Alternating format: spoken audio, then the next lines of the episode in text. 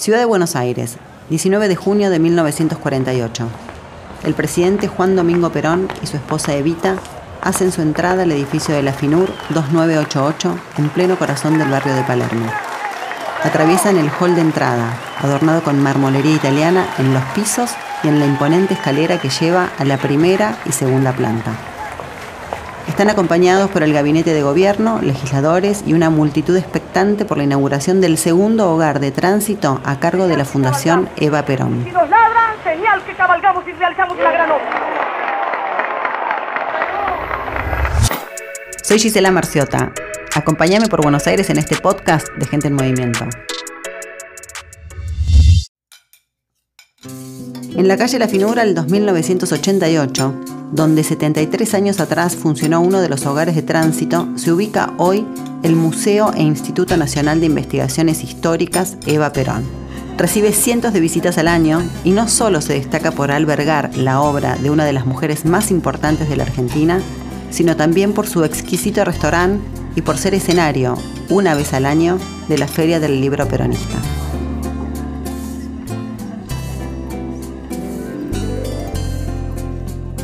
Pero mucho tiempo antes de ser hogar de tránsito y después museo, la casona de la calle La Finur perteneció a los Carabaza, una familia de fortuna que llegó del País Vasco a mitad del siglo XIX.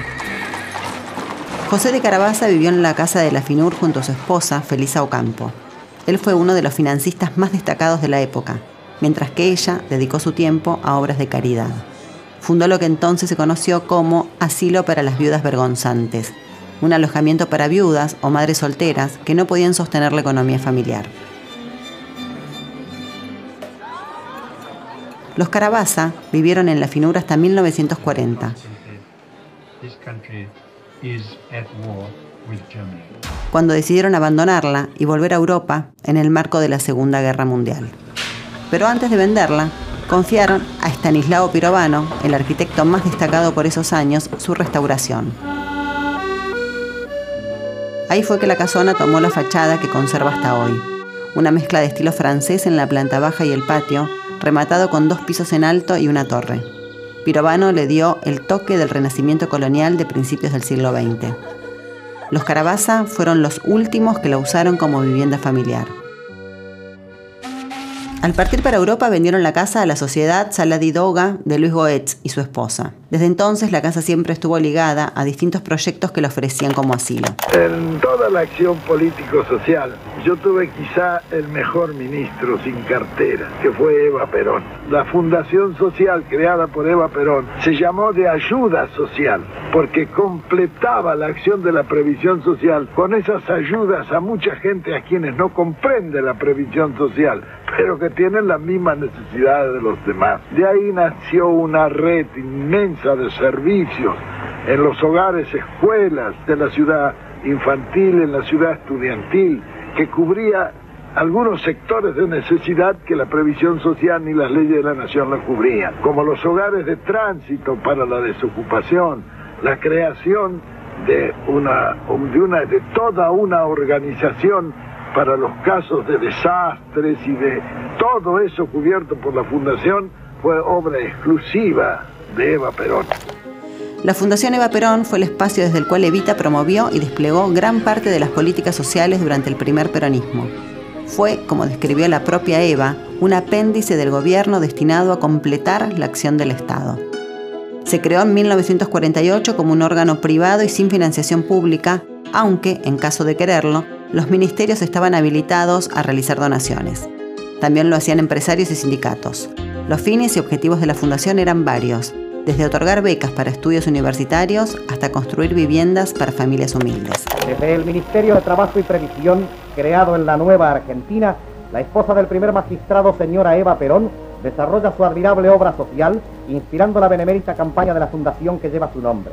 Enormes depósitos están siempre repletos de todo aquello que pueda llenar de inmediato una necesidad. A todo el país se extiende su obra de protección a los humildes la señora Eva Perón. La Escuela de Enfermeras de la Fundación Eva Perón es otra de las instituciones que integran la gran organización. Aquí se instruyen y reúnen conocimientos propios de tan benemérita actividad para aplicarlos generosamente en un hogar grande. En Argentina ya no hay ni habrá desamparados. Aquellos que han llegado al límite de edad para ganarse el sustento sin familiares que lo atiendan y sin recursos son amparados por el Estado, que en su constitución justicialista ha introducido los derechos de la ancianidad. Entre todas las actividades que tuvo la Fundación, los hogares de tránsito fueron de las instituciones más emblemáticas y el modelo para mostrar la nueva Argentina de Perón. Los hogares sintetizaban a la perfección la doctrina de la justicia social, al punto tal que sus inauguraciones eran un hecho político y festivo en sí mismo. Pasa el país y que el presidente Perón está tratando de solucionar, pero no lo puede hacer con la facilidad que nosotros podemos hacer un, un asilo, porque son miles y miles de casas las que debe construir, el hogar de tránsito de la ayuda social ampara al necesitado y al que no tiene hogar momentáneo. Lo tiene todo el tiempo que sea necesario hasta que la ayuda social le encuentra trabajo y vivienda y puede entonces ese hombre caminar tranquilo y sentirse orgulloso de ser argentino por la vida. Por eso es que el hogar de tránsito, mientras está, les da toda clase de facilidades, vivienda digna, alojamiento digno, excelente comida, buena asistencia espiritual, material y moral. A los niños se les da cine, recreo, recreos, eh, clases de labores, de costura, eh, dactilografía, todo lo que una mujer debe aprender está el hogar de tránsito dispuesto a enseñarle gratuitamente para que en esto que hoy por la fatalidad le ha tocado pasar, mañana les sirva de provecho y se hayan sentido orgullosos de que el gobierno del presidente Perón también sabe preocuparse para los desposeídos momentáneamente y darles un, un panorama más rosado que deben tener todos los argentinos y a lo que aspira nuestro presidente. La fundación tuvo tres hogares a su cargo, dos en la zona de Palermo y Recoleta y uno en Montserrat. El que estaba ubicado en Palermo, en la calle La Finur, fue el más visitado. Era sorprendente cómo habían convertido una típica casona de la oligarquía porteña en un espacio para cientos de mujeres que estaban en la extrema pobreza. En el programa de televisión Bien Público, Carlos Tonelli, ex coordinador general del Instituto de Investigación Eva Perón, explica en detalle cuáles eran las tareas asignadas a los hogares. Cuya tarea era dar asilo, dar cobijo transitorio a, jóvenes, a muchachas, chicas que venían del interior, llegaban a la gran ciudad, llegaban a veces embarazadas, llegaban a veces este, con chiquitos recién nacidos o solas, pero muy jovencitas, no tenían claro dónde ir ni dónde pasar la noche, ese día que bajaban en Constitución, la estación de tren, o en Retiro, la otra estación de tren, y eran presa fácil de lo que hoy nosotros, no en aquella época, hoy nosotros denominaríamos red de trata. Este, bueno, allí estaba la Fundación de Ayuda Social María Duarte de Perón, que las atajaba a estas chicas en estas dos estaciones de tren y las mandaba para los hogares de tránsito. Había un número uno, un número dos y un número tres, ya ahora existen tres hogares de tránsito en un lapso de cuatro o cinco años. En un principio, los hogares se llamaron Señora María Eva Duarte de Perón, pero después del accidente aéreo que tuvo como víctimas a enfermeras de la fundación que habían viajado a Quito a ofrecer ayuda sanitaria, los hogares y la ciudad infantil tomaron el nombre de las accidentadas. María Rebelio, Luisa Comel, Evangelina Bársola y Amanda Allen. Los hogares tenían capacidad para entre 70 y 90 camas cada uno, más las cunas para los bebés. Recibían a madres solteras, desocupadas o con alguna enfermedad crónica y se tomaban un plazo de 15 días para ofrecer soluciones. Tanto el alojamiento como la alimentación en los hogares eran gratuitos. Yo he tratado con todos mis colaboradores de que este hogar sea como si al construirlo estuviéramos construyendo nuestra propia, nuestra propia casa, nuestro hogar, como si nosotros fuéramos a vivir en él, con el mismo cariño, con el mismo entusiasmo, estamos levantando estos hogares la decoración en las tres casas era similar y estaba a cargo de los mejores decoradores de la época. Los adornos solían ser regalos que habían recibido Perón y Eva y los ofrecían porque querían que los hogares estén arreglados como si fuesen para el hombre más rico y exigente del país. El hogar de la Finur también se destacó por su capilla y el delicado altar con la imagen de la Virgen de Luján. Las ceremonias religiosas eran tan importantes que solían contar con la presencia de Evita. Además, varios funcionarios del gobierno, como el caso de Ramón Carrillo, decidieron que sus hijos tomaran la comunión ahí. La capilla de la Finur también se convirtió en uno de los lugares más importantes para orar por la salud de Evita. y por eso me entregué al servicio de los descamisados, que son los humildes y los trabajadores. Yo creo haber hecho todo lo que estuvo en mis manos para cumplir con mi voto y con mi deuda. Yo hice lo que vine a hacer, en busca de su sombra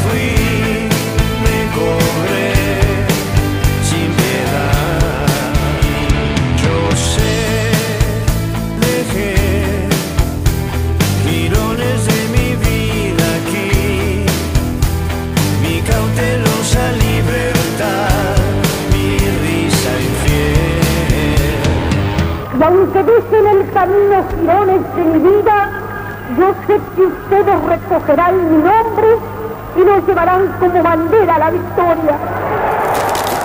Cumple la Subsecretaría de Informaciones desde la Presidencia de la Nación el penosísimo deber de informar al pueblo de la República que a las 20.25 horas ha fallecido la señora Eva Perón. Aquel 26 de julio de 1952, recordado como el paso a la inmortalidad de Eva Duarte, no solo fue un parteaguas para el peronismo, sino que también dejó truncos varios de los proyectos que ella encabezaba. Si bien los hogares tenían una fuerte organización, nadie pudo suplir la tarea que de forma personalizada había desplegado Evita. La obra humanitaria de Eva Perón, que solo pudo interrumpir la muerte, ha hallado el continuador ideal en el propio general Perón. El presidente de los argentinos, secundado por sus colaboradores, trabaja ya con su inagotable energía en el mismo despacho de su llorada compañera, atendiendo la ayuda social. En los últimos años de gobierno, la ayuda social quedó a cargo de Atilio Renzi, colaborador de primera línea de Eva. Pero lo cierto, según cuentan quienes estaban en el día a día en el hogar, es que había una mística y una pasión que se había apagado.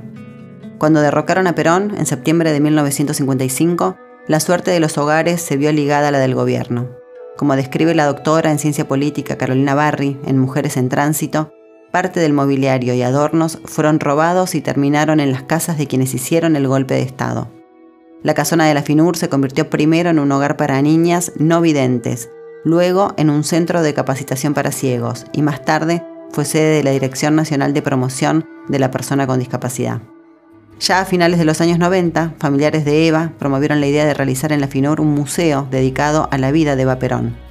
La iniciativa se concretó en julio del 2002, al cumplirse 50 años de su muerte.